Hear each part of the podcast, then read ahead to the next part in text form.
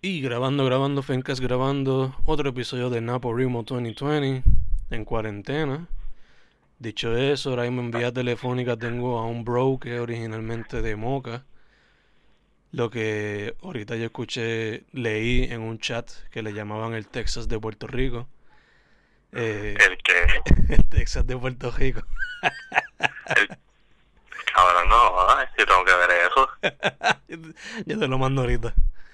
Eh, originalmente de Moca, ahora mismo está en San Juan. El gran Anthony o Tony Acevedo Rodríguez en la casa. Hola, hola. Un placer estar aquí de nuevo contigo, mi bebé. Te amo y te extraño. igual, man, igual. ¿Cómo estás? Estamos vivos dando, dando dentro de la situación. Sí, es, siguiendo para adelante, porque no hay más nada. Exacto. So, mano, para el directo al grano, para la gente que no sabe qué es lo que tú haces dentro de la literatura y la música. Bueno, yo realmente en el 2016 puedo decir que oficialmente comencé, no, no quisiera decirlo, o sea que comencé realmente como, como, lo acabo de decir, sino que me expuso a lo que fue el mundo de la literatura con los poemas que pues, que están en lo que es mi primer libro, que es de Sueños Rotos. De Sueños Rotos, básicamente es un libro de poesía que tiene 31 poemas y un cuento corto que no se consigue ahora mismo en ningún lado porque lo quité debido a que estoy trabajando en una segunda edición del mismo. Pero realmente como poeta me considero de todo un poco porque no escribo sobre algo en particular, siempre es sobre lo que siento en el momento, lo que vivo, lo que veo, lo que escucho. No, no me enfoco realmente en la poesía, en escribir sobre un género, sino más bien lo que sienta el momento. Y también, pues, en el caso de lo que es Córdoba, que es mi segundo libro eh, de cuentos cortos, por ese lado soy quisiera eventualmente trabajar lo que es una novela, pero realmente no me considero ahora mismo lo suficiente para llegar a, hacer, a llegar a hacer a trabajar una novela como tal. O sea, y, no lo digo de una forma despectiva, sino que quisiera trabajar un poquito más para tirarme una noción de ese lado. O sea, no, no quisiera todavía experimentar. Me gusta lo que es el campo de los cuentos y es más que explorado desde el 2016 que tiré de sueños rotos sí he escrito poesía, pero debo decir que más he conectado a lo que es el lado de los cuentos cortos. por este momento. Porque siento que era un, era un área que realmente no había explorado tanto. Desde aquel pues, Obviamente, no quiero, decir, no quiero decir que explorado tanto tampoco de la poesía, porque realmente es un mundo imposible consumirlo todo. Obligado, obligado. Entonces, hermano, eh, yo creo que hablamos de esto en el primer podcast que hicimos juntos, pero de Sueños Rotos. ¿Cómo fue que... ¿Cómo fue el proceso creativo detrás de eso? ¿Y cómo va la segunda edición? ¿Qué, qué hay nuevo en esa segunda edición? Bien, el comienzo de los poemas de Sueños Rotos, yo te puedo decir que realmente comienzan desde tiempos bastante inmaduros míos hasta un poquito menos de inmadurez. Yo ahora pues, el libro y sí, entiendo los poemas y los aprecio y los atesoro, pero claramente pues ya es, es, una, es un escrito que no representa lo que realmente estoy trabajando actualmente. Y es por eso la segunda edición de Sueños Ruto, que no la he podido lanzar lamentablemente eh, por problemas económicos, pero la segunda edición de Sueño Roto comienza con, pues, básicamente con signos de interrogación con el título, porque realmente no es la misma edición que yo lancé editada, sino son los varios de los poemas, de los 31 poemas se quedaron 24, y esos 24 poemas los reescribí a mi estilo actual, porque quiero darle un poco de vida a esos poemas, hacerle más justicia, pienso yo. Ok, ok. ¿No has considerado quizás en esa segunda edición poner a más versiones? ¿Cómo? poner, poner ambas versiones. Sí, para que se vean las Realmente, quizás en un momento dado, pero por ahora, quiero que esa segunda edición sea una visión que tengo actual. Ok, ok. Pero, pero realmente, ah, o sea, hablando estoy trabajando también lo que sería la segunda edición de Cultura. Eh, ahí como que sí, pues estoy arreglando lo que son algunos errores que tiene. No estoy cambiando mucho, porque pienso que de la forma en que está escrito el libro, si cambio algo de los cuentos, se va a afectar bastante. que yo no yo no quiero como que cambiar la historia, ¿me entiendes? Yo lo que quiero es simplemente arreglarle algunas cositas sencillas. Porque por lo menos con el resultado final pues me encuentro bastante contento. Sí, sé que puedo mejorar, pero dentro de lo que hay me siento bastante contento. El proceso creativo de, de ese, te puedo decir que comenzó en una clase de algoritmo en el colegio. Lo recuerdo exactamente que estaba escribiendo lo que fue el primer cuento de Córdoba, que se titula Polvo Eres. Estaba hablando con, con Patrick por Messenger y, y pues recuerdo que literalmente el cuento comenzó como con 500 palabras. Yo lo estaba escribiendo ya en ese momento y estaba tratando de cambiarme a lo que era el departamento de psicología, pero no lo lograba por varios problemas que tuve en el mismo camino. Dentro de dentro de mi desespero básicamente estaba escribiendo ese cuento de horror que es Polvo Eres y desde ese entonces que básicamente se lo enseñé a Patrick se lo enseñé a Taimara este se lo fui enseñando varias personas me fueron dando la opinión me sentí bastante confident seguir explorando lo que era ese mismo género de los cuentos cortos y honestamente puedo decir que que Patrick sí fue mi guía en ese mundo. Ahí, él me estaba ayudando, me estaba recomendando este, varios escritores. También luego de eso tomé una clase de short stories en el mismo colegio con un profesor que si no me equivoco se llama José llama Billy Buro. Eh, la clase pues realmente no era que, que era mi felicidad entrar al salón, porque te puedo decir que literalmente los cuentos los, los pude, o sea, devorar más adelante y realmente me encantaron. O sea, leyendo a mi paso me fui enamorando del género, seguí escribiendo. Luego recuerdo que para el 2016, o sea, el 2016 en despedida de año estaba bien enfermo. Este, honestamente nunca fui al hospital ni nada, pero todos los síntomas demostraban que tenía la influenza y pues nunca voy a ningún sitio, no se debería ir porque realmente es preocupante. Ahora en este caso estamos hablando de otros 20 dólares, ya que estamos viviendo en otra situación más preocupante, claro está. Este, me, en, ese, en ese periodo que estuve así, que fue una semana, eh, escribí como unos tres cuentos, entre esos el túnel, el túnel yo te puedo decir que es el único cuento de ese libro que básicamente se quedó casi intacto. Es bien fiel a lo que fue la primera versión, que dentro de cada cuento tiene más o menos entre tres, algunos tienen cinco versiones. No es que, no es que son versiones completamente diferentes, sino que cambian ciertas cosas de historia. Detalles mínimos que pueden guiar a otra cosa. Porque eh, y lo voy a decir honestamente sin, sin pena. Al principio cuando salió Puerto yo no, yo no explicaba mucho de lo que era esa estructura eh, que yo había basado ese libro. Y es porque yo lo que quise era que las personas leyeran lo, el libro en orden. ¿Por qué? Porque básicamente todos son 13 cuentos, yo lo llamé 12 cuentos de, este, independientes y un cuento dependiente. Porque el último cuento que se llama La voluntad de Acevedo es un cuento donde básicamente se reúne se reúnen todos los cuentos y se le da un juicio final en un sentido propio. Porque corto una ciudad de ficción este donde básicamente suceden pues, a, las personas que viven ahí les suceden algunas cosas que se podrían llamar surrealistas hasta cierto punto.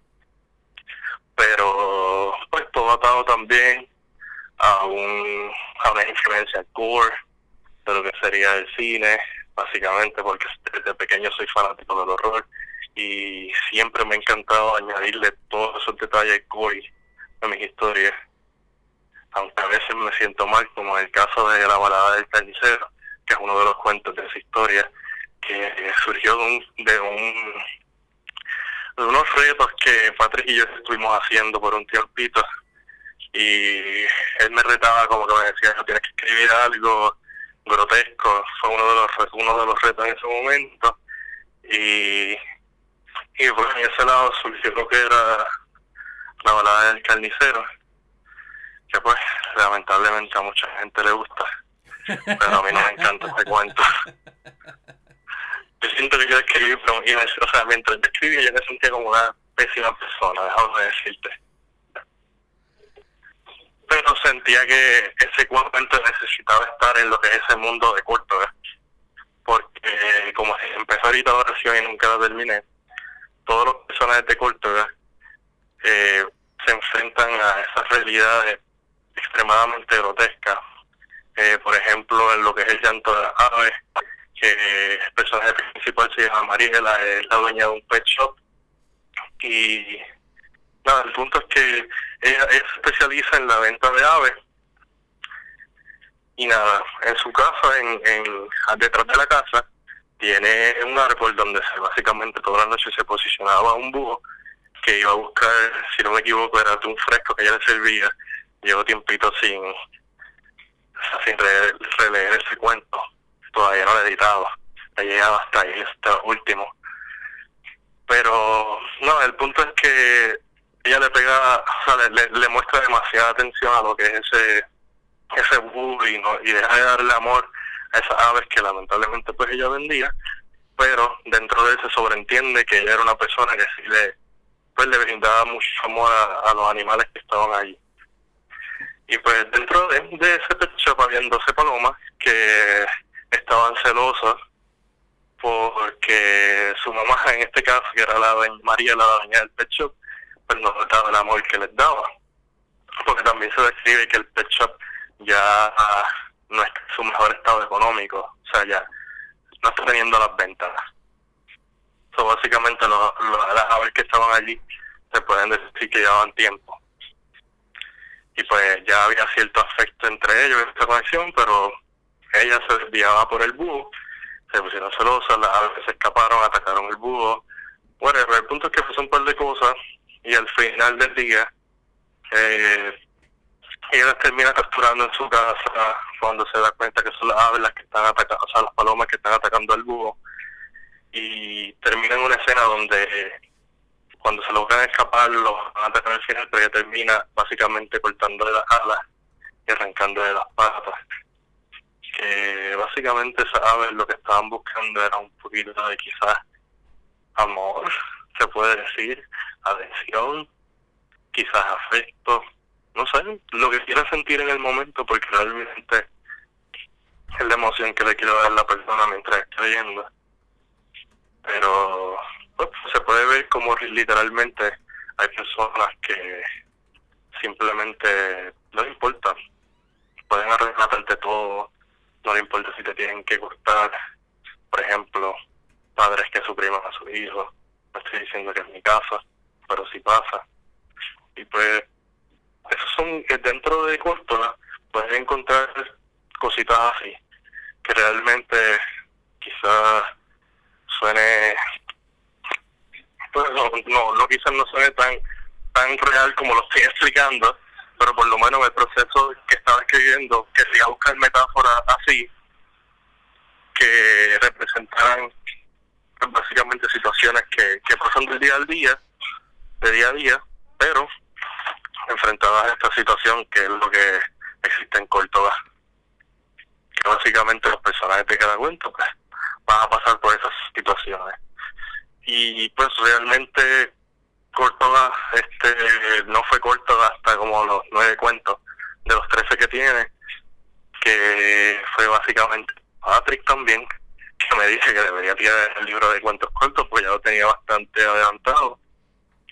Y yo decía que quería tirar para el 2000, para el 2018, este para esperar un poquito más, pero él pues básicamente me dio la mano y, y pude tirarlo en, se supone que es el 13 de octubre del, del 2017, terminó saliendo el 15 de diciembre del 2017, después de lo que fue San María. Que pues que hicimos el evento en, en la tertulia que tú, tú estuviste de host. Sí, sí, sí. Ok, entonces, eh, luego de Cortega por ahora no has sacado nada, pero sí has trabajado con la banda Colón. Bueno, trabajamos en Sábado Negro, que fue lo que hicimos nosotros. O, si quieres hablar de eso, habla de eso. Correcto. Sí. Luego de lo que fue corto, ¿no?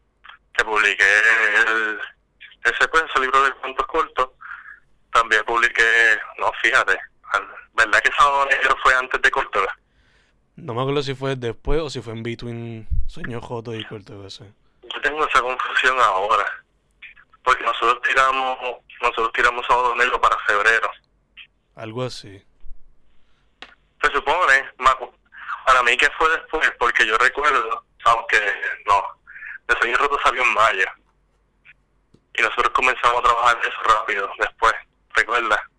Sí, sí. Que lo queríamos tirar para octubre para hacer un evento en la hacer un evento en la tertulia con el release, pero no tuvimos tiempo y salió en febrero. Sí. So, fue de, después de Sueños Rotos salió salió Sábado Negro. Y Sábado Negro como tal es un libro de poesía que escribí conjunto a Fen, mi compañero que está grabando al otro lado de la línea telefónica.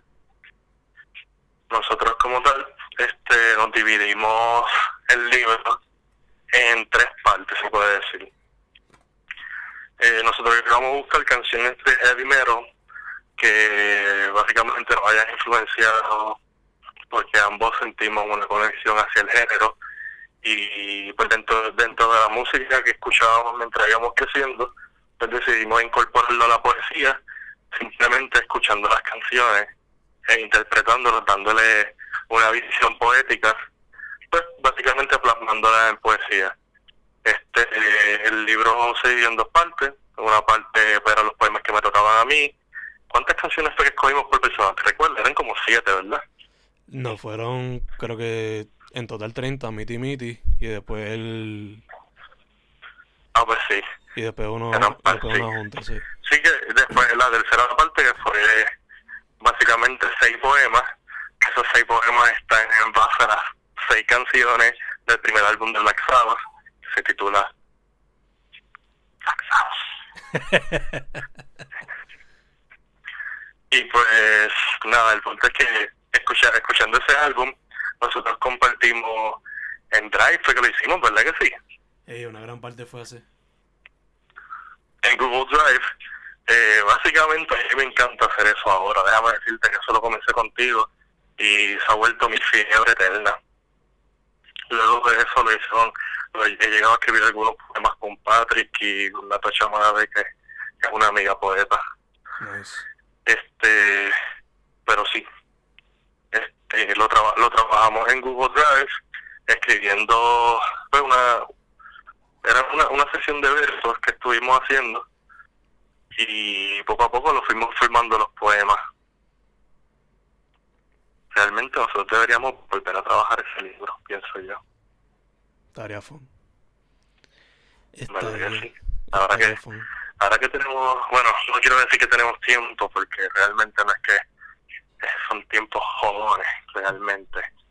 Pero podemos tenerlo ahora más en mente y podemos hasta añadirle canciones, Y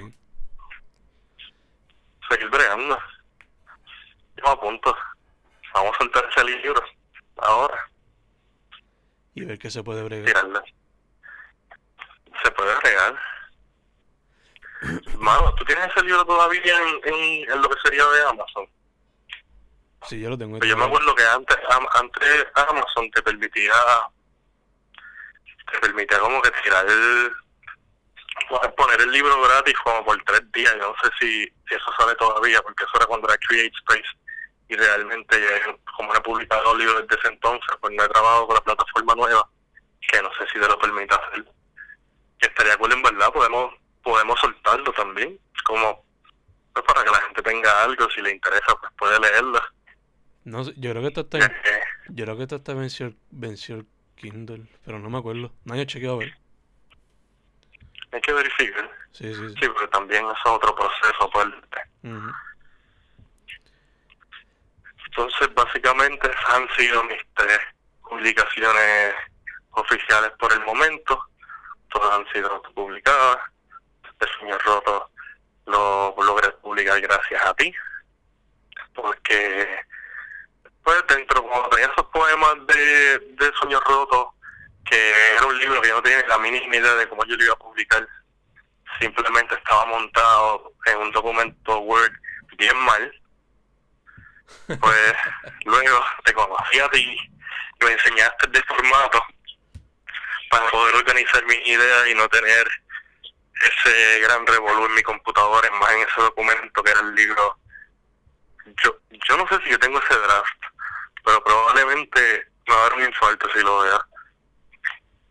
O sea, yo me acuerdo que, que hasta el, el índice iba puntito por puntito hasta llegar a que todo se viera bien uniforme, pero gastaba demasiado tiempo en eso. Ajá. Este conocí a ti, este tuvimos las reuniones que, que fue en, en Running Center. Ah, verdad, sí. Diablo. Y yo pues, yo, para ser sincero, en ese momento yo estaba bien nervioso, Nervioso por... porque, pues, no sé, mano, literalmente yo no le enseñaba a nadie así, Ah, este, mi, mi poesía. Literalmente, yo, o sea, se lo enseñaba a las personas, a las amistades, pero era como que se le enviaba el poema por WhatsApp o por Messenger y ya, that's it. Yo no, yo no declamaba poesía ni nada. Que después le cogí fiebre y, y estuvimos ahí en el Box Populi metiéndole heavy, como por dos añitos, ¿verdad? Sí, sí. Lamentablemente no he podido volver desde que me mudé para San Juan. Pero si estuviera allá en Mayagüez, créeme que estaría ahí metida. Ya, ya te entiendo, mano. Entonces, mencionaste algunas de tus de tus influencias, inspiraciones, como es el metal y como es las películas de terror, pero ¿qué otras cosas te inspiran? Autores, películas, música, eh, personas de la vida cotidiana, no sé. Mira, sinceramente, lo las personas que más me han inspirado en la, en la vida en general han sido los músicos. Yo te puedo decir que realmente siento, siento un, un amor increíble a diferencia dentro de lo que es la misma literatura. O sea, a mí me encanta escribirlo, amo, me apasiona y, y me, y me llena, al igual que hacer música pero por alguna razón yo encuentro influencia más en la literatura, en la misma música, que en la literatura. Y no estoy diciendo despectivo con los escritores, sino que mi musa, yo siento que se activa más cuando estoy bastante conectado en ese mundo musical. Y dentro del trayecto me han inspirado muchas personas. También cuando estuve escribiendo Corto y de Sueño Roto, honestamente yo estuve escuchando mucho a Draco Rosa en esos tiempos. A ver las caras que están escribiendo este con Colón, que de hecho una se llama Artificial y básicamente Artificial es un cuento de mi segundo libro de cuentos cortos, que se supone, si todo sale bien, se supone que mi segundo libro de cuentos cortos salga en el, en el 2021. Duro. Y se va a llamar, por el momento el título es La ciencia de lo absurdo. Uh, Pero también con eso estoy trabajando un poemario que la meta inicial era tirarlo en marzo, pero no sucedió y honestamente no he podido seguir trabajando en él, que realmente pienso lanzarlo en algún momento de este año. Todo depende de cómo, pues cómo surjan las cosas, porque ahora mismo estamos, no, no podemos predecir nada. O sea, hay que esperar cómo fluye todo para poder tomar esas decisiones. Ya, ya, obligado.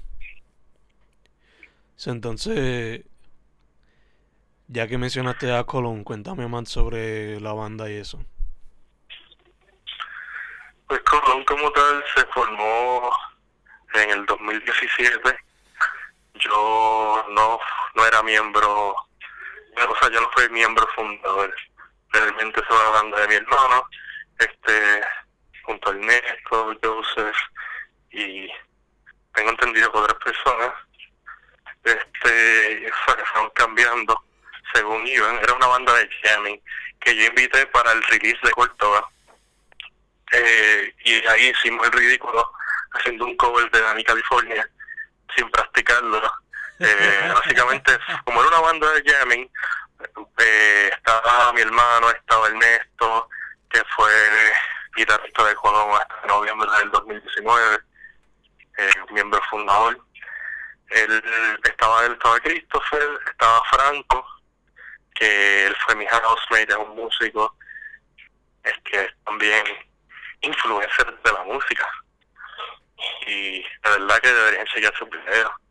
Es una buena persona, es un buen músico y es informativo y educativo. Este, junto a otras personas también llegó Marco, que era un amigo mío que estaba en ese entonces en Ponce, y realmente llegó al show y yo le dije, mira, vas a tocar bajo. Y así fue el show, de, ese show oficial de Colón.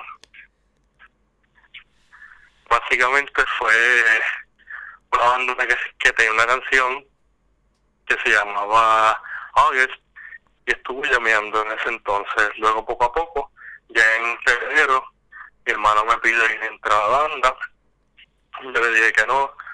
Después logró convencerme, porque honestamente, no sé, siento que, que en la música está mi vulnerabilidad y tenía un poquito de miedo al principio entonces me uní a Colón, tratamos la letra a lo que era August, que, esa canción pasó a ser lo que es Colofón hoy día.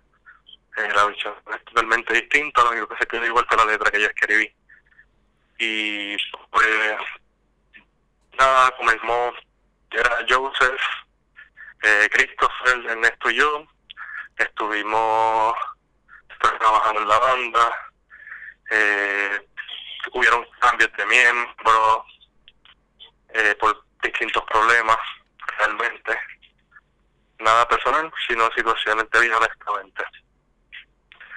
Y nada, la banda actual, literalmente los miembros seguimos siendo mi hermano, Christopher, el baterista, eh, Gil, que, que pues, es el actual bajista, todavía no ha tenido ningún show, pero ya pronto cuando podamos cuando se pueda hacer algún show, pues hay guess que lo podrán ver y pues realmente sentir lo que es ir en la banda, porque ya Colón no es el mismo Colón que nosotros presentamos en abril del año pasado. La banda ha cambiado mucho porque obviamente hemos tenido cambios de, de miembros. Ahora mismo de los que se puede decir de ese Colón de febrero, que de Christopher y yo, Hill, y pues Joseph nos está acompañando de nuevo en la guitarra y, y Derek, que es otro amigo que nos acompaña en el synth y yo también estoy trabajando en el synth dentro de la banda que sí, la banda ha pasado por muchos cambios ha sido un proceso enorme pero dentro de él siempre nos hemos mantenido positivos y pues, seguimos haciendo música que realmente es lo que tenemos que hacer sea, lo importante es no perder ese ese norte dentro de él porque el mundo de la arte es uno completamente impredecible. Y más cuando la ayuda económica jamás existe. Yeah. ese ambiente ahí. Exacto. O sea, es una, es una jodienda. Y pues tú básicamente tienes que tienes un, o sea, tienes, tienes la música que sale en la radio con una calidad increíble, no necesariamente un contenido increíble, pero realmente la calidad también tiene que ver mucho con el resultado final. Porque yo puedo hacer la canción más hija de la gran puta ever y si realmente no suena tan bien en la calidad de las personas, lamentablemente la van a ignorar y no la van a consumir. Y básicamente ese es el pan de nosotros. No es que yo estoy haciendo música por, por hacer dinero, pero, o sea, básicamente es algo que todo el mundo consume. Que yo pienso que deberíamos estar más conscientes de los músicos y los artistas que básicamente rodean a Puerto Rico porque somos demasiados. Y yo pienso que a veces limitamos las opciones de a quién se le da la atención cuando hay tanto talento. Yo pienso que yo pienso que hay espacio para todo el mundo. Y pues realmente lo más importante es mantenerse ahí porque el proceso de Colón ha sido uno difícil porque hemos pasado por muchas cositas. Pero siempre hemos estado grabando y seguimos en pie lo que va a ser el álbum 777, que es el álbum que prometí en abril del 2019, que iba a salir en mayo, después dije que iba a salir en junio, y después que dije que iba a salir en junio, decidí no volver a hacer promesas porque me senté como un político no cumpliendo. Y es que realmente, realmente grabar un álbum no es, no es fácil para nada.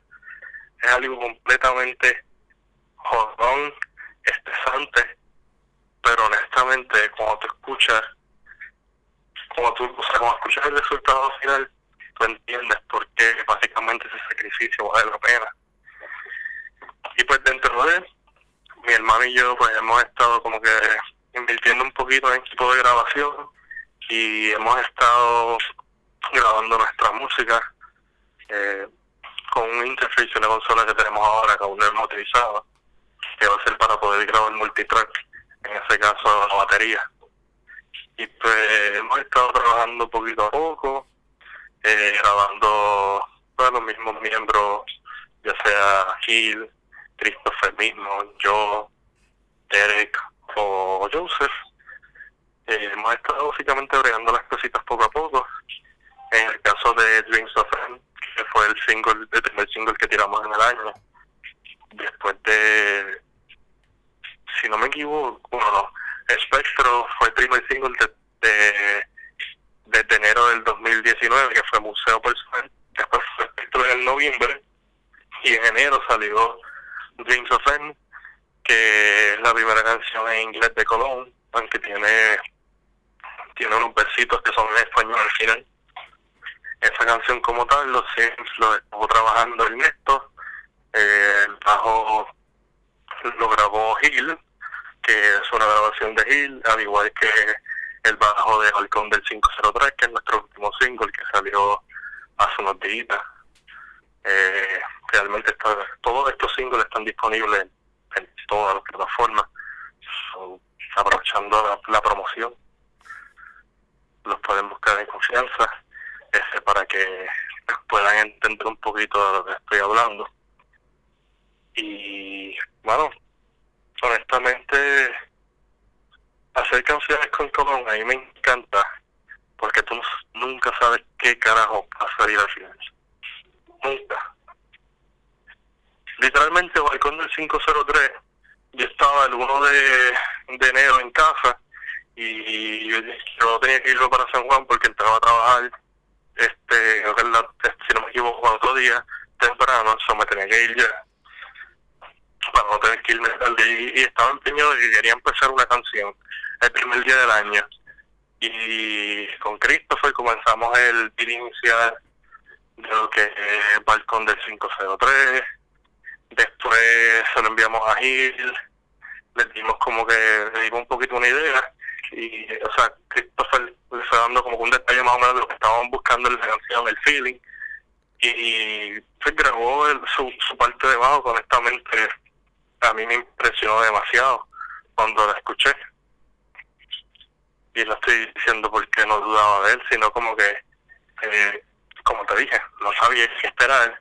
Y cuando, cuando vi el resultado de él, me, no sé, me motivó demasiado y, y me funciona. O sea, esas cositas pequeñas de que nosotros, nuestra música, siempre estamos, además de las canciones que ya tocamos en los shows, que realmente ya están montadas, las canciones nuevas que vamos formando, es como un rompecabezas que, o sea, que, que cada cual tiene ya su parte en las manos. pero realmente tú nunca puedes verla ahí, sino hasta el final que tú sientes esa canción. Puedes tener un preview, pero jamás sientes lo que esa, esa totalidad que tú puedes ver la imagen completa.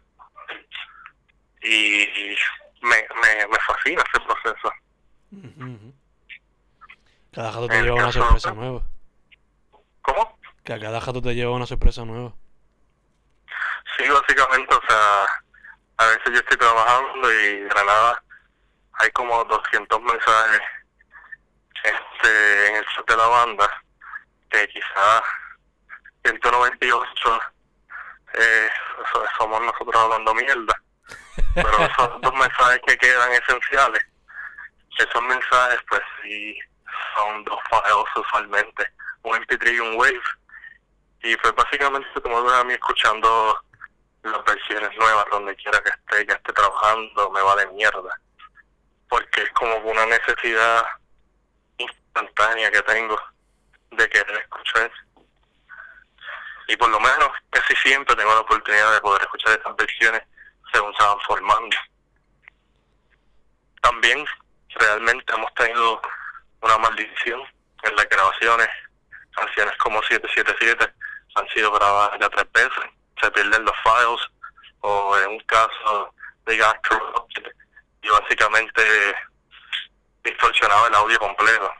Mm. Que realmente el álbum ha tenido muchísimos problemas que, que lo ha atrasado, pero realmente ya, ya se está trabajando como se debe. Ok, ok, ok, ok. Entonces, trayéndolo de vuelta a lo que es la literatura y la poesía, ya que estamos en Napo Rimo, ¿te estás pensando tirar el gesto de un poema por día durante el mes de abril? Fíjate, lo puedo hacer. ¿Por qué no? realmente, realmente debería hacerlo.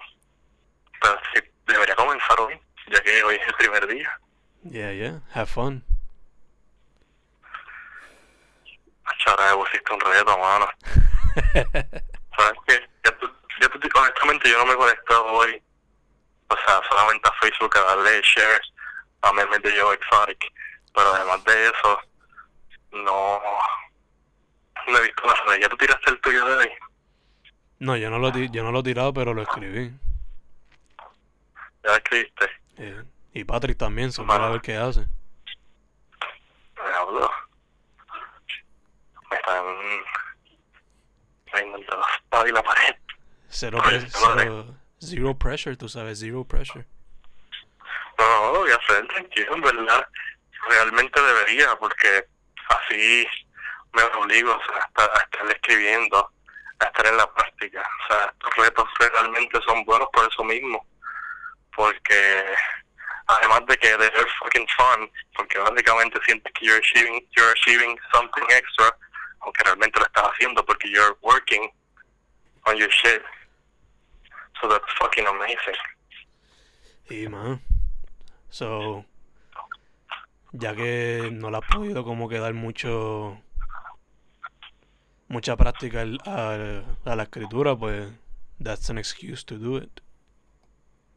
Yeah, realmente escrito, no te quiero decir que no. O sea, simplemente que de estar escribiendo todos los días como hacía antes, ahora por lo menos trato de tener, escribo uno o dos poemas semanales, hay veces que me tomo mis breaks de mm. quizás un mes, pero siempre, o sea, me mantengo escribiendo un poco, que poesía nueva, pues sí tengo todo, todo el tiempo, y dentro de ese mismo lapso que yo no he publicado, que yo digo que pues que no me dedico tanto a la literatura, pero sí sí quiero decir que escrito, no, no es que me alejé completamente, ¿me entiendes? Sino que diría que me alejé más públicamente. Ok, ok, ok.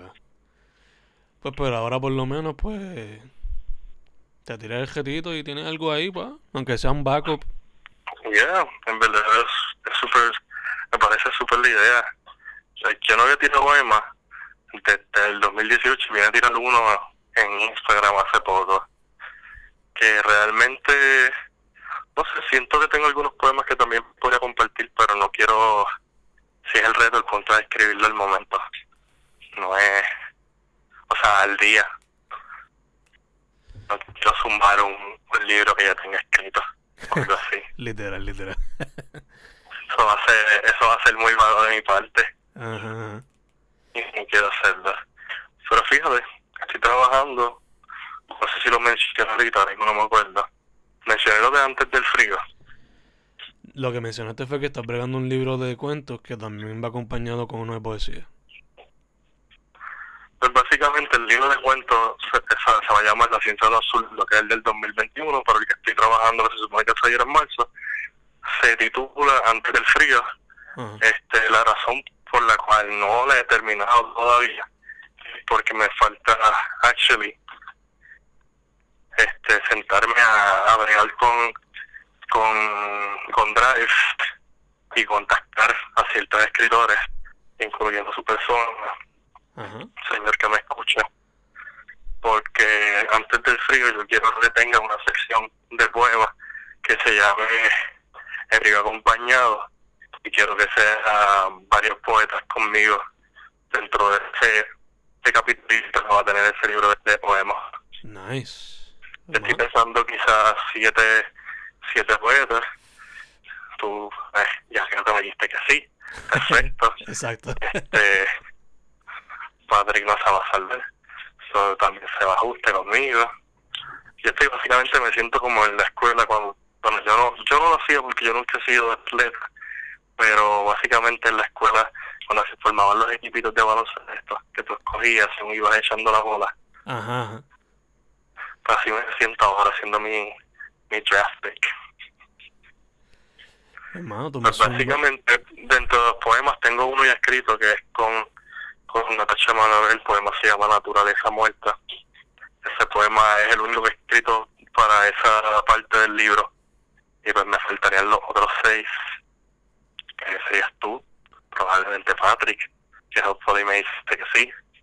Eh, tengo a Noel Alonso, que es un poeta de Cuba, que conocí ya que iba, iba básicamente en abril.